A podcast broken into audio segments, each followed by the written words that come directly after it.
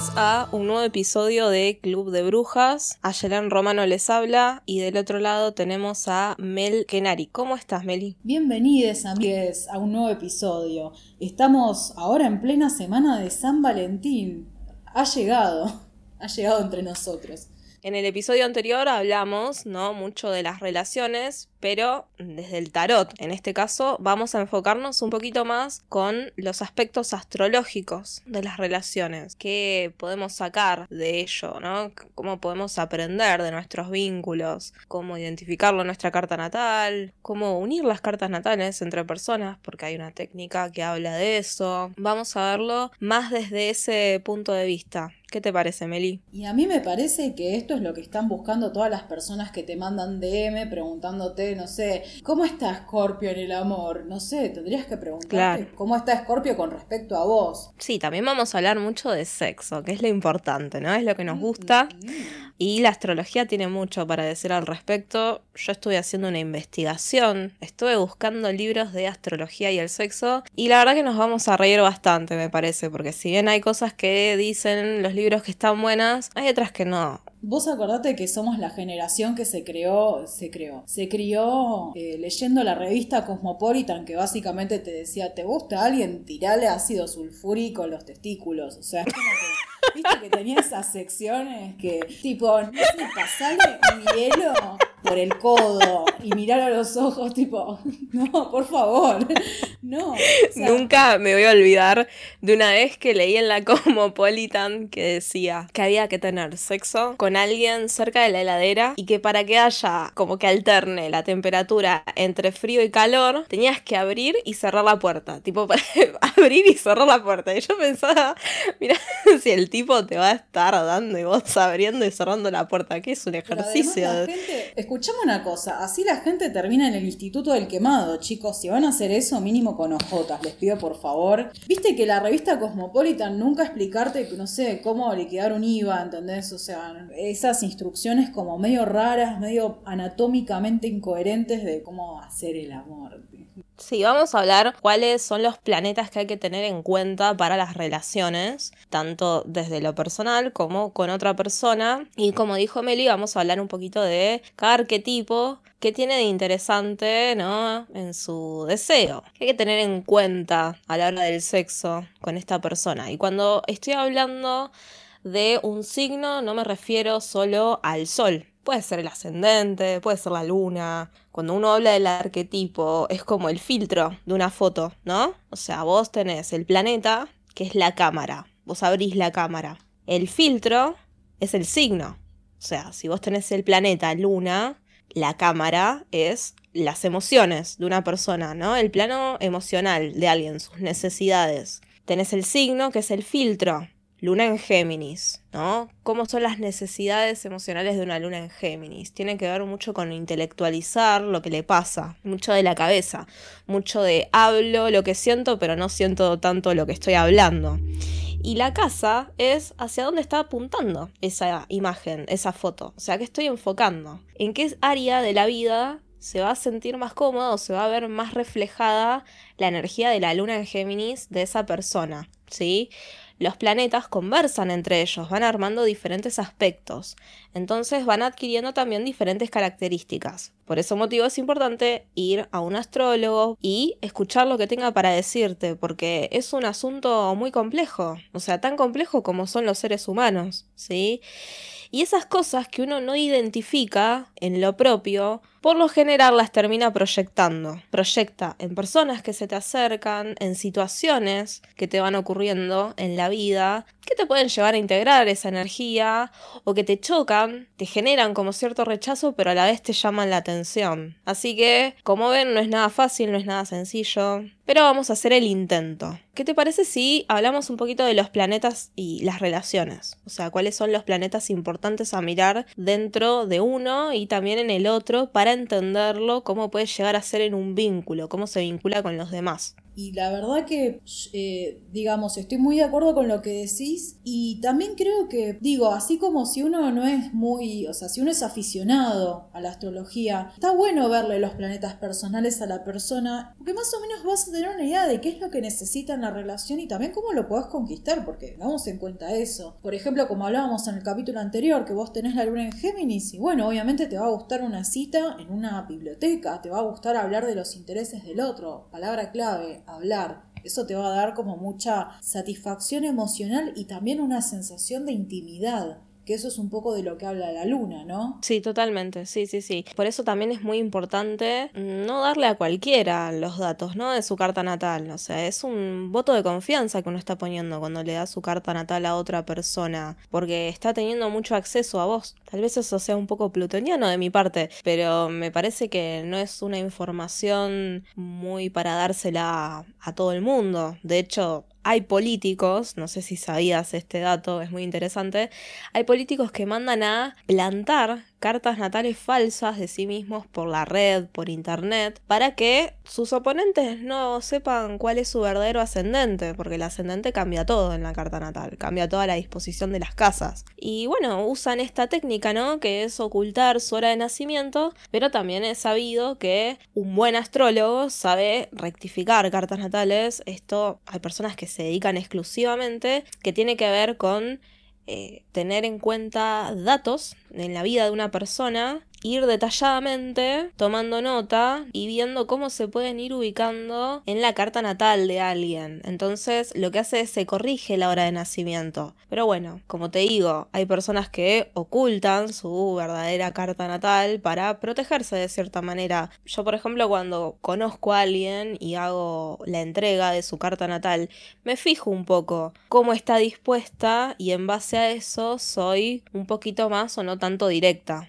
¿Te fijas, por ejemplo, en Mercurio? Sí, me fijo mucho en su Mercurio, me fijo mucho la tendencia que tiene cuántos planetas en ciertos elementos. Eh, si hay mucho de Plutón, si hay mucho de Saturno, si hay mucho de Marte, o sea, que ver, hay un montón de cosas que se pueden ver que me dan una idea de cómo el otro se toma la información o hacia dónde le va a interesar más que yo haga énfasis, ¿no? ¿Qué le puede llegar a servir? No le hago una misma entrega de lectura a todo el mundo. Me tomo el trabajo de ir detalle por detalle y que también el otro se vaya contento, se vaya con herramientas, que no se vaya solo escuchando cómo son. Porque a mí me parece que eso no sirve. O sea, ¿para qué querés que yo esté una hora hablándote de cómo sos? Me parece que lo importante es enfocarse en qué puedes hacer vos. Querés ser vos en realidad. Digamos, si yo conozco a alguien y tengo la fortuna y la confianza de que me pase sus datos verídicos de nacimiento, ¿qué es lo primero que me tengo que fijar? Vamos primero a los planetas, ¿sí? Los planetas que hay que mirar para entender un poco más a alguien. En principio tenemos la luna. La luna tiene que ver con nuestros mecanismos emocionales, con nuestras necesidades. ¿Qué necesitamos en una relación? ¿Qué nos hace sentir cómodos, como en casa? También tiene que ver con cómo nos comportamos cuando estamos tristes, cuando nos queremos un poco alejar del mundo. Por eso te digo, es un mecanismo muy primario. Tiene que ver con lo primero que nos sale. Y la luna se trabaja y, como dicen en muchos lugares, se supera. Porque la idea es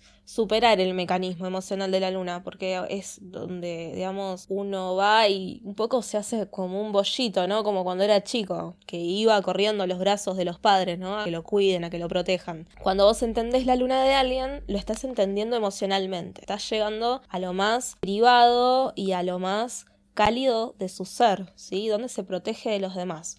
Un buen tip es cuando alguien está triste, una buena manera de consolarlo es apelando a su luna. Por ejemplo, Meli tiene luna en Capricornio, va a odiar que yo diga esto, pero a ellos les cuesta hablar de lo que les sucede a las lunas en Capricornio, no se sienten cómodos, muchas veces lo ven como innecesario, como una pérdida de tiempo, eh, les gusta sentirse competentes frente a la vida y también sienten que mostrarse débiles o mostrarse vulnerables es un poco una pérdida de tiempo, ¿no? No me deja a ningún lado, mejor voy y me hago cargo de esto. Bueno. Es como que vulnera nuestra... Una buena manera de acompañarlos es primero, sí, no, no les gusta, eh, digamos, que, que algo se salga, como dice Meli, de la estructura diaria, ¿no? Que manejan en su vida. Yo siempre digo que para las lunas en Capricornio, para los planetas en Capricornio en realidad, el tiempo es muy importante para ellos. No perder el tiempo y sentirse competentes frente a la vida. Algo bueno sería ofrecerles un espacio para que se puedan sentir absolutamente abiertos, que probablemente ellos no lo vayan a usar, pero por lo menos que sepan que pueden contar con eso. Y dejarlos, dejarlos que se manejen como les parezca. Yo, por ejemplo, tengo luna en Géminis. La luna en Géminis cuando está mal tiende a ventilar. Yo hablo, hablo, hablo, hablo, hablo. Meli ya sabe que cuando yo me pongo así, me tiene que dejar ventilar, me tiene que dejar que yo desarme una situación desde 87 perspectivas distintas y muchas veces sola hasta termino encontrando la respuesta. Pero al principio lo que yo necesito es hablar de lo que me pasa. No lo voy a hacer con todo el mundo porque en mi caso yo tengo luna en casa 8. La casa 8 es muy íntima, ¿no? Muy como para adentro. Pero con pocas personas sí lo voy a ir haciendo. Entonces cuando vos sabes la luna de alguien, tenés acceso a eso, ¿sí? A su mecanismo emocional. Claro, y en vez de, mandarle un DM a Yelena a las 3 de la mañana, entra al medium de ella, que hay un montón de artículos al respecto, y ahí puedes estar ilustrado sobre la luna de tu chongue, ¿sí? O sea, para entender más o menos de qué va su cuerpo emocional. Exactamente. Después pasamos al próximo planeta. De este voy a hacerlo un poco más cortito. Mercurio. No tiene tanto que ver con las relaciones, pero cuando uno conoce el Mercurio de una persona, sabe cómo se comunica, sabe si es más charlatán, si es un poco más parco, si realmente te va a decir lo que le pasa, si en realidad te va a hacer un chiste al respecto, ¿no? Uno cuando entiende el Mercurio de una persona, entiende su mente, o sea, entiende cómo se comunica, cómo lleva las ideas hacia vos, ¿no? Cómo se comporta con sus interlocutores, cómo expresa lo que piensa. Y la comunicación es un elemento, creo que fundamental en un vínculo. Si, por ejemplo, bueno, ahora después vamos a hablar de eso en sinastría, pero si hay un, un aspecto tenso entre los mercurios de las personas, es muy difícil comunicarse, por ejemplo. Va a ser un obstáculo o un desafío a superar en la relación. Totalmente, totalmente. Ahora pasando ya a Venus. Venus es un planeta importantísimo ¿sí? En la sinastría para entenderse con alguien, porque tiene que ver con cómo nos vinculamos y con qué deseamos. Si escucharon bien, yo en la luna dije qué necesitamos, ahora hablamos de qué deseamos. O sea, las personas somos gente, ¿sí? somos seres humanos que desean cosas. Entonces Venus habla de eso. ¿Qué deseamos en el otro?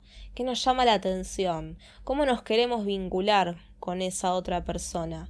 Hay muchos astrólogos que esto lo van dividiendo por sexo, ¿no? Dicen, bueno, Venus en las mujeres es importante por tal cosa, Marte en los hombres por tal otra. No creo que sea así, yo creo que eso ya no corre más. Creo que hay que tener en cuenta Venus, Marte, la Luna como planetas únicos que se van dando según el signo de tal manera en todas las personas, ¿no? pero yo creo que los planetas no entienden de género. Yo creo que el género es una construcción social. Yo te iba a comentar sobre eso. Hay como una nueva perspectiva de que, digamos, no se puede tomar de la manera clásica los indicadores de género, por ejemplo, digamos, con respecto a cada planeta, porque es una perspectiva muy binaria y muy heteronormativa también, porque si estamos hablando de una relación de dos personas del mismo sexo, no podemos estar viendo correspondencia entre el Marte y el Venus de una persona. O sea, es como que no, no corre con las mismas reglas que algo heteronormado, digamos. Entonces no. No, no. y a mí la verdad me, me parece una ridiculez también hacer la división de por género, porque es una manera de acotar al otro. Yo creo que todos tenemos expresiones que se pueden considerar femeninas, masculinas, somos yin y yang, ¿no? O sea, y lo vamos expresando de diferentes maneras, así que yo creo que no hay que acotarse desde ese lugar. Mi opinión personal es que no hay división de género, no hay energía femenina, masculina, eh, al menos desde cómo se construye socialmente lo que es un género. Después vamos a hablar de Marte. Mm. Marte en las relaciones tiene que ver con la energía, ¿sí? Con cómo manejamos nuestra energía, con cómo nos enojamos también, ¿sí? Cuáles son nuestros enojos, cómo los expresamos, pero también tiene que ver con el sexo. Cuando uno conoce el Marte de alguien, sabe que le llama la atención sexualmente, cómo uno lo puede eh, estimular al otro, cómo puede hacer que la pase bien. Esto tiene que ver con los planetas. Ahora hay casas también en la carta natal que son importantes. Yo voy a hablar de tres casas en particular. La casa 5, la 7 y la 8. Esto es otra cosa que está bastante discutido también en astrología, que tiene que ver con la casa 5 versus la casa 8. ¿Desde qué punto de vista? Desde lo sexual. Esto es algo que lo manejo yo, los astrólogos, cada uno lo van manejando de distintas maneras, ¿sí? dependiendo de la escuela en la que aprendieron, ¿sí? o que siguen, o la construcción personal que manejan al respecto, pero yo creo que tanto la casa 5 como la 8 hablan de sexo. La diferencia es que la 5 tiene que ver con un sexo más bien físico, superficial, de disfrute, que puede tener uno con un romance, con un chongo, ¿sí? Con un vínculo no tan oficial, con un romance que recién está empezando, porque eso también rige la casa 5. Y la casa 8 tiene que ver con lo que ya compartimos con el otro. Tiene que ver con un sexo mucho más íntimo. O sea, justamente creo que se habla de eso, de la intimidad que uno tiene con alguien, ¿no? Lo que comparte desde algo mucho más interno, mucho más profundo, mucho más de fundirse en el otro. Claro, porque viste que además la casa 8 habla de, de, todo aquello que está oculto, que no necesariamente surge en un tipo de intimidad casa 5, pero sí surge en un tipo de intimidad casa 8. O sea, que es como que uno realmente conoce al otro y, puede vincularse con el otro de una manera más visceral. Sí, incluso la casa 8 también tiene que ver con lo que nos transforma. Entonces hay algo de esa intimidad que te modifica. Y después tenemos la casa 7, que es la típica, lo que miramos mucho en una carta natal, que son las energías o las situaciones que nos hacen despejo. ¿Por qué? El ascendente es la casa 1 es lo que somos, es lo que proyectamos hacia el mundo, es como nos mostramos hacia el mundo. Y la casa 7 es el opuesto, complementario, es lo que nos espeja. Tiene que ver entonces con socios, con parejas, con personas, con situaciones que hacen que nos reflejemos en ellos, que veamos lo que somos, ¿no? Cara a cara, igual a igual. Por eso las relaciones de pareja, las relaciones importantes, cuando te casás con alguien, cuando estás en una pareja formal, ¿no? A largo plazo, se ve mucho en la casa 7. Es una casa muy importante súper importante para tenerla en cuenta cuando uno habla de vínculos. Ahora, que yo te diga que tenés Luna en Géminis, Venus en Virgo y que tu casa 7 es Aries, esto no quiere decir que vos tengas que buscarte un ariano con cosa en Virgo y con cosas... No, sino que tiene que ver con energías a las que uno responde. Y también puede pasar que vos decidas no hacerle caso a tu carta natal y que decidas estar con quien quieras, porque el amor y el deseo es muy complejo. Sí, yo lo que veo con el tema compatibilidad, sobre todo con el tema sinastría, que bueno, ahora en un rato vamos a hablar de eso, pero son dos fotos que se superponen y hay que ver qué paisaje compones vos entre tu imagen y la del otro. Con cada persona vas a componer una imagen distinta y hay que ver cómo encastran, simbólica y literalmente hablando, ¿no? O sea, eh, cómo se corresponden, qué fortalecen del otro, en qué parte chocan, en qué parte la van a pasar bien, sobre qué partes hay que trabajar. Entonces me parece interesante analizar justamente cada compatibilidad, más allá de saber a grandes rasgos si soy compatible con esta persona o no, y bueno, y si me quiero relacionar en qué tengo que trabajar, ver cada caso en particular. Yo en mi caso personal, como astróloga, soy, y esto vos lo sabes, bastante dura con las sinastrías, porque creo que hay que saber usarlas, ¿no? Primero, no es determinante hacia una relación tiene duración, tiene posibilidad, no tiene tanto que ver con eso, sino con las dinámicas, como mis planetas en mi carta natal se entienden con los tuyos, ¿no? Una sinastría tampoco es necesario que sea entre una pareja, puede ser entre socios comerciales, puede ser entre padres e hijos, entre miembros de la familia, entre amigos. La idea es entender cómo uno se lleva con el otro, con sus energías, cómo puede llevar lo positivo y cómo puede trabajar las partes donde pueden llegar a chocar. Yo soy muy dura para acceder a hacer una sinastría, no la hago siempre, tengo en cuenta muchas cosas, por ejemplo, cuánto hace que estás con esa persona. Por lo general lo que sucede es que alguien cae a pedirme una sinastría cuando ya es un poco tarde, en el sentido de que ya vienen cuando la relación está en el final y ahí yo ya no sé si hay algo que la, que la astrología te pueda decir que solucione. Es muy raro el caso. Yo creo que la sinastría se hace Cuando ya estás hace un tiempo con alguien, cuando sabes que vas a estar, cuando sabes que algo está como yendo hacia un lugar, eh, no creo que sirva cuando estás recién conociendo a una persona porque va a ser más lo que te va a acotar que lo que te va a informar para bien. Hay que saber usarla. No es determinante, no te va a decir si la relación va a funcionar, si el otro te va a amar, cuánto tiempo van a durar, si es para toda la vida. Esas cosas no te las dice. Eso solamente lo determinan los seres humanos en el vínculo que están llevando a cabo.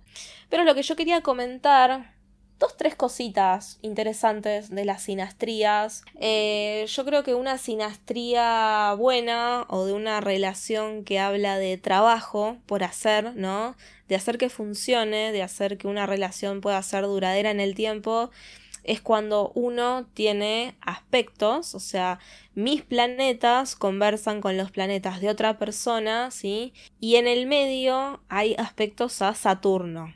Yo creo que eso es una buena señal. Y uno pensaría, ¿por qué Saturno? Por general no se lo considera un buen planeta. Porque Saturno tiene que ver con las estructuras y con el tiempo. Entonces, si vos tenés aspectos al Saturno del otro o viceversa, ahí hay potencial para que ambos puedan darle estructura a esa relación juntos y haya durabilidad. Pero también habla de desafíos que hay que superarlos para que justamente eso funcione. Porque las relaciones se trabajan.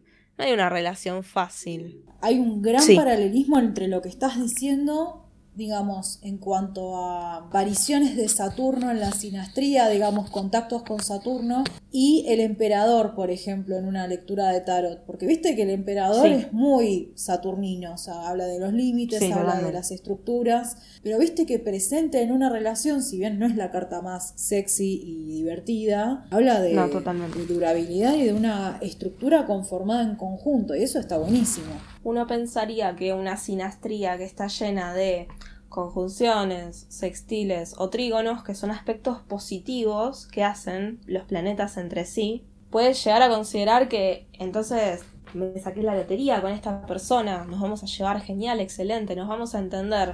No siempre.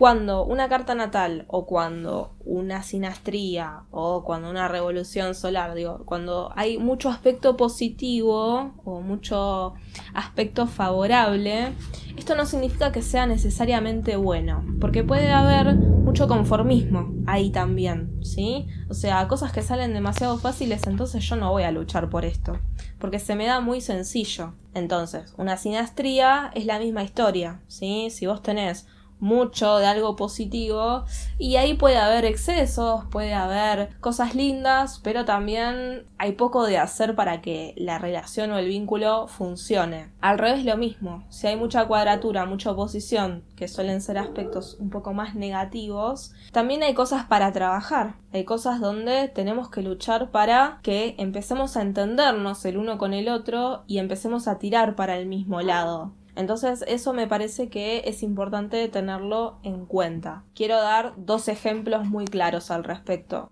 Por un lado tenemos la sinastría mía con Meli, ¿sí? Ella y yo tenemos... Ay, qué giro inesperado de eventos. No sabía que ibas a sacar la, Es solo para que la gente vea cómo nos amamos. Tanto Meli como yo, ella tiene todos sus planetas personales en Virgo. O sea, tiene Marte, Venus y Mercurio en Virgo. Y yo lo tengo en Pisces todos esos planetas. Son opuestos. O sea, si vos juntas nuestra sinastría, hacen oposición el uno con el otro. Y uno pensaría que eso es re complicado.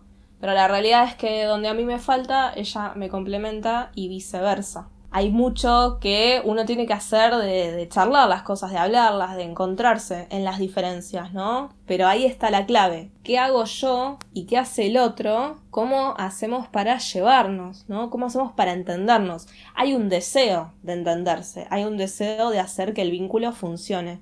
Eso es lo más importante. Supongo que Estoy muy emocionada, pero no lo voy a manifestar. Eh, Sí, la verdad que mm, me parece que las oposiciones siempre son como que sé que el otro de alguna manera es polar a mí, pero nos podemos complementar también. Somos muy distintos, pero a la vez tenemos muchísimo en común y hay que encontrar eso para hacer un puente y, y acercarnos, digamos.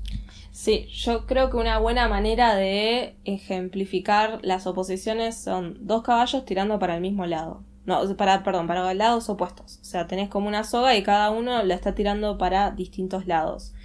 Y hay algo que leí una vez de las cuadraturas que me pareció muy interesante, que es que vos tenés una puerta y tenés dos personas que están intentando pasar por esa puerta y no pueden. ¿Por qué? Porque no entran. Entonces tienen que ponerse de acuerdo para que primero pase una y después la otra, ¿no? Pero justamente ahí está la clave, entenderse. Y ese es el ejemplo que quería dar, el segundo ejemplo. Voy a usar a mis papás. Mis papás tienen lo que yo diría la sinastría perfecta. Las casas de mi mamá, todos los planetas de mi mamá caen en la casa 7 de mi papá y viceversa. Entonces uno pensaría, estos dos, ya está. Y la realidad es que mis padres, como socios comerciales, son muy buenos porque tienen un negocio juntos y lo hacen funcionar desde hace 40 años y contando, pero ellos como vínculo, como pareja, si bien siguen juntos, la realidad es que no funcionan por muchas cosas que no vienen al asunto, pero acá es donde digo, la sinastría no lo dice todo. Tiene que haber amor, tiene que haber deseo, tiene que haber ganas. Es muy importante y quiero hacer énfasis en esto, ¿sí?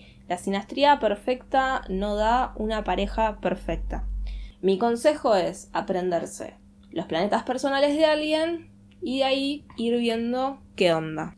Yo no sé si esto lo comenté, pero bueno, he tenido muchos vínculos con personas de Leo y eso no tiene nada que ver con que yo sea de Leo, sino que mi casa 7 justamente está en Leo, ¿no? Y una vez me pasó algo muy gracioso que, que la verdad que me hizo reír mucho, que es que, bueno, hice match en una eh, aplicación con dos personas y bueno, estaba charlando simultáneamente con estas dos personas y las dos personas no solo eran de Leo, sino que habían nacido el mismo día que mi ex. Y eso habla un poco también de la sinastría que yo tenía con esas personas y que se estaba repitiendo de nuevo. Es como... Claro. Creo que es como una historia de terror directamente. Es como... Definitivamente. es como Mercurio retrógrado extravaganza. Bueno, a mí me pasa constantemente que pibe que conozco es de Géminis o tiene ascendente en Géminis. son mi karma, esos muchachos. No, no sé qué tienen. no, bueno, no puedes parar. En realidad sí, tengo luna en Géminis, claro. Mi luna en Géminis se siente muy atraída por ellos, por algún motivo, pero es algo que no los busco adrede, me pasan. es impresionante. Claro, y encima vos tenés la luna en casa 8, o sea que le hacen aspectos casi seguro a tu, a tu casa 8. Sí, es como que tengo una unión muy íntima a ellos siempre. no sé, es como que logramos entendernos. Y bueno, también es importante tener esto en cuenta, me diste un buen pie para hacerlo, que cuando uno, por ejemplo, tiene planetas que coinciden con la luna de otra persona, y ahí hay mucho potencial para entendimiento emocional para llegar a lo íntimo del otro. el mismo Mercurio de la otra persona, ahí significa que se pueden llegar a entender desde la comunicación. Cuando, por ejemplo, coincide el Venus de alguien con el ascendente de la otra persona, bueno, se dice que el que tiene Venus se va a sentir muy atraído físicamente por el que tiene el ascendente en ese signo. Si yo, por ejemplo, tengo Venus en Pisces, posiblemente me sienta muy atraída físicamente a las personas que tienen ascendente en Pisces. Y ahora, si te parece, Meli, de lo que voy a hablar es un poco de la investigación que hice, porque estoy haciendo una investigación yo. Contame todo. Busqué libros de sexo y astrología que me parecen de lo más interesantes y también de lo más divertidos, porque hay muchas cosas que leí que me parecieron una ridiculez absoluta, muy cosmopolitan todo, ¿no? Como decíamos al principio del episodio, pero las quiero comentar para que nos riamos, para que tal vez contemos algo para que comparemos, a ver qué nos parece a nosotras, porque somos no puedo esperar. mujeres experimentadas, ¿no? Empecemos por Aries.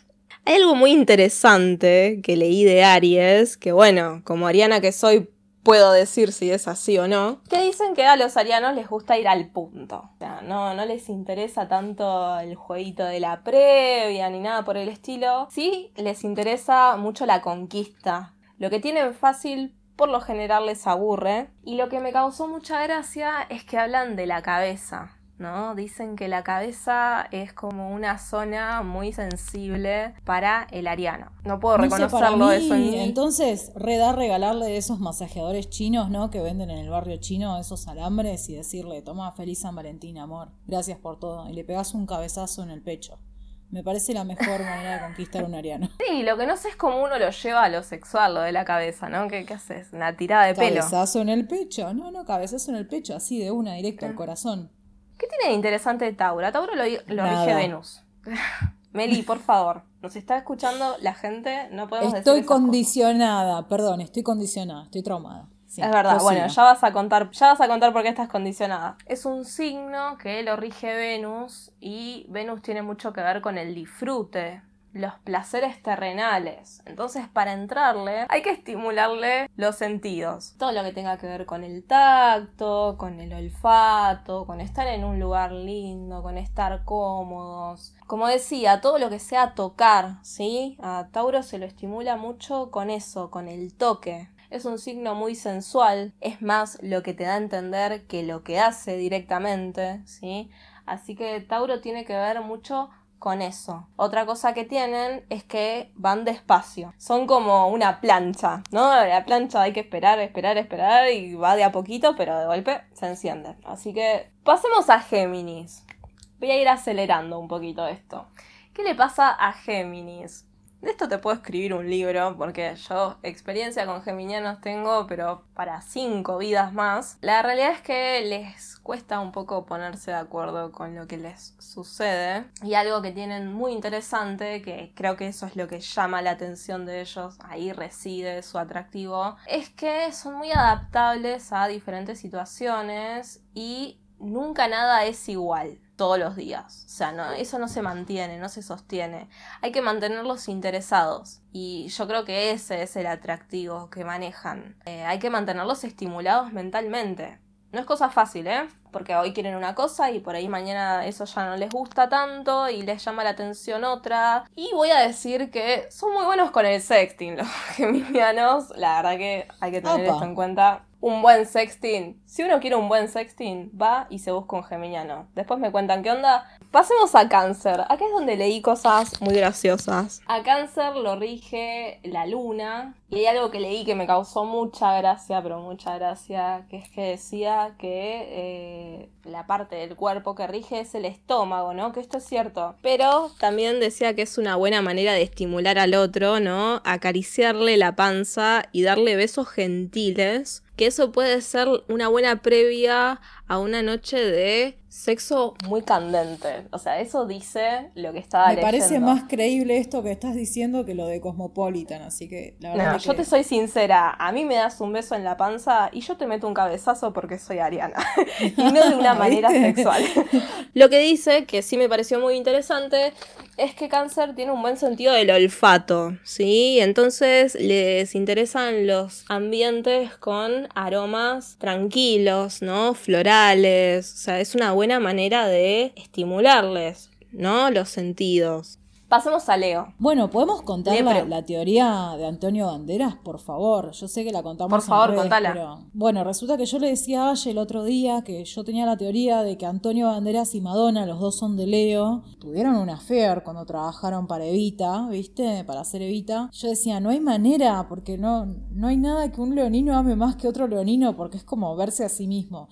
No sé si aplica tanto a mi caso, pero bueno, la experiencia dice que sí. Y después, bueno, googleando a ver si era verídica mi sospecha, encontré que no solo eso, hubo un triángulo amoroso entre Melanie Griffith, que es la ex mujer de Antonio Banderas en este momento, Me encanta. eh, que también es de Leo, onda hubo bardo entre los tres, ¿me entendés? O sea, y nada, se armó un debate hermoso de si estuvieron los tres, si no estuvieron, si se cagaron a trompadas, pero fue todo muy hermoso. Para mí verifica la teoría. Eh, el leonino yo creo que lo que, no sé si hablo por mí, pero hablo desde el arquetipo en general, ¿no? Yo creo que le gusta mucho que lo hagan eh, sentirse valioso, que lo hagan Sí. sentirse especial, que lo halaguen, que lo piropeen. Hay algo de adoración, ¿no? En el leonino, por lo general. Te trata como alabanza. si fueras de la, La realeza, pero también quiere eso. Claro, exactamente. Sentirse que, que digamos que es rey del palacio del otro. A Virgo, acá también me vas a poder ayudar porque vos tenés muchos planetas en Virgo. Yo lo que leí que decía dos claves muy importantes. La primera es la atención a los detalles, la prolijidad. Esto es importante con todos, ¿no? A la hora de tener sexo es muy importante el detalle, ¿no? Que el lugar esté impoluto, impecable, pero especialmente para Virgo, porque se van a fijar eso. Y otra cosa muy importante que decía es que son fáciles para distraerse, entonces hay que estar en un ambiente tranquilo, que no te suene el celular de golpe, porque no es tan fácil que vuelvan a lo que venían haciendo. Esto es lo que leí. No sé qué opinas vos al respecto, Meli. Yo creo que puede ser que, el, digamos, eh, la persona virginiana en general tiene como esa dualidad de le presta mucha atención al detalle, pero que es muy fácil que se disperse. Entonces, también lo tenés que mantener interesado, me parece, al, al virginiano. Si no, es como que se te dispersa un poquito. Bueno, pasemos a Libra. He tenido muchos amigos, amigues de, de Libra a lo largo de mi vida y lo que noto es que les encanta que una relación, por sobre todas las cosas, no sea conflictiva. O sea, no les gusta tanto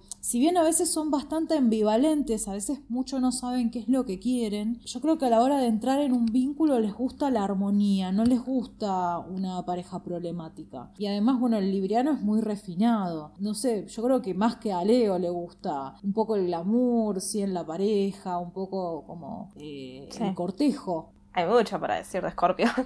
eh, hay algo que leí una vez de los escorpianos y es que decía que hay mucho de eh, sexual, ¿no? En sus motivaciones, hay mucho de atracción pura, fuerte, ¿no? Es pasional, es crudo también. O sea, yo creo que si uno quiere vivir realmente algo muy intenso y un escorpiano va a ser lo mejor. Y más que nada lo que decía es que quiere llegar a los secretos de la intimidad física más profunda que tiene con alguien. No, no es poca cosa el sexo para ellos. Yo creo que el sexo para Scorpio es fuente de poder. Ahí No, y son muy recelosos también de su, de su seguridad personal. Yo creo que una vez que se abren, si esa confianza es vulnerada, no hay vuelta atrás con un escorpiano. No, totalmente. Totalmente, estoy muy, muy, muy de acuerdo. Ahora pasemos a Sagitario.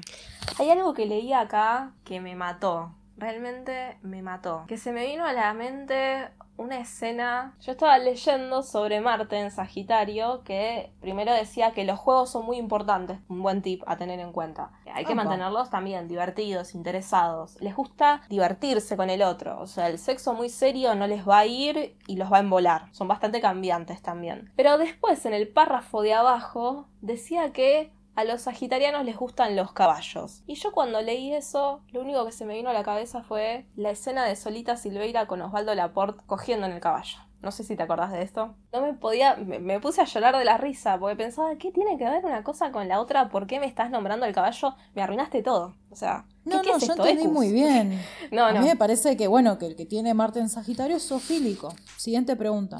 Pasemos a lo siguiente, Capricornio. A ver, hay un mito alrededor del capricorniano, ¿no? Que es que los toman como personas frías, como secas, ¿no? Y uno pensaría, mmm, cogerse a alguien como cogerse un cubito de hielo. La realidad es que no. Capricornio en Marte está exaltado. O sea, está como exacerbada la energía. Entonces se dice que es uno de los amantes más duraderos de la astrología, ¿no? del zodíaco. Eh, son muy, tienen muy sensibles las muñecas y los tobillos. Y que hacerles como cosas ahí. Si alguien estuvo con un capricorniano o capricorniana, nos cuenta a ver qué, qué onda, tips. Pensemos Acuario. Yo creo que Acuario es un signo muy interesante desde lo sexual y porque primero queremos decir rarísimo. Sí, saben separar muy bien el amor del sexo no les cuesta, me da la sensación a mí. Em, y otra cosa que tienen es que son muy experimentales, o sea, con ellos ni tapujos ni convenciones. Esa es la palabra clave de Acuario, distinto, o sea, siempre es distinto. Sí, es, distinto. Son personas para bien o para mal. Sí, y yo creo que las personas muy cerradas o muy convencionales, mm, no, no sé si sería lo más indicado. Y pasemos a Pisces. ¿Qué mm. tiene Pisces de interesante en el sexo?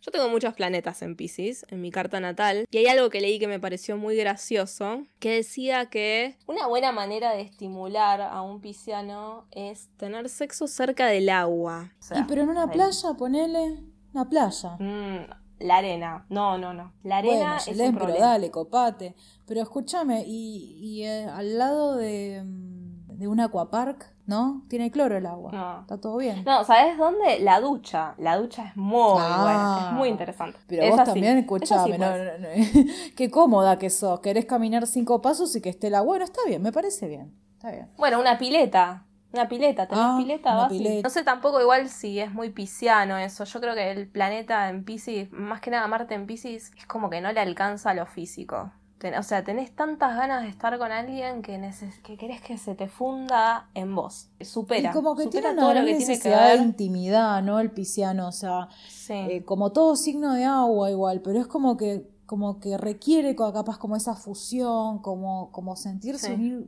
unido espiritualmente al otro, me parece, ¿no? Coger con un pisciano es casi una experiencia religiosa, ¿no? Como dice Hermoso. Enrique Iglesias. Sí, sí, sí. Bueno, esa canción yo creo que es muy Marte en Pisces. Eso de ¿Sabes que sentir sí? que resucito si me toca. Eso es muy pisciano. Muy, muy, muy pisciano. Es la desgracia que manejamos también los que tenemos planetas en Pisces. Porque necesitamos una conexión muy profunda con el otro. Y no, no necesariamente amorosa.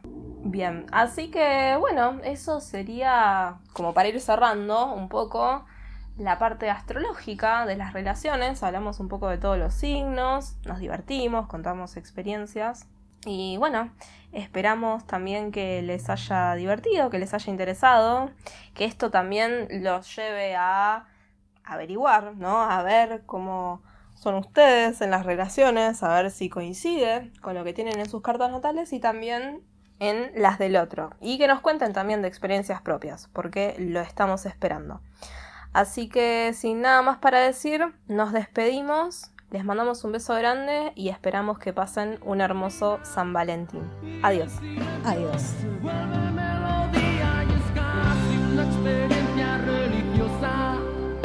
sentir que resucito si me toca subir al firmamento prendido de tu cuerpo es una experiencia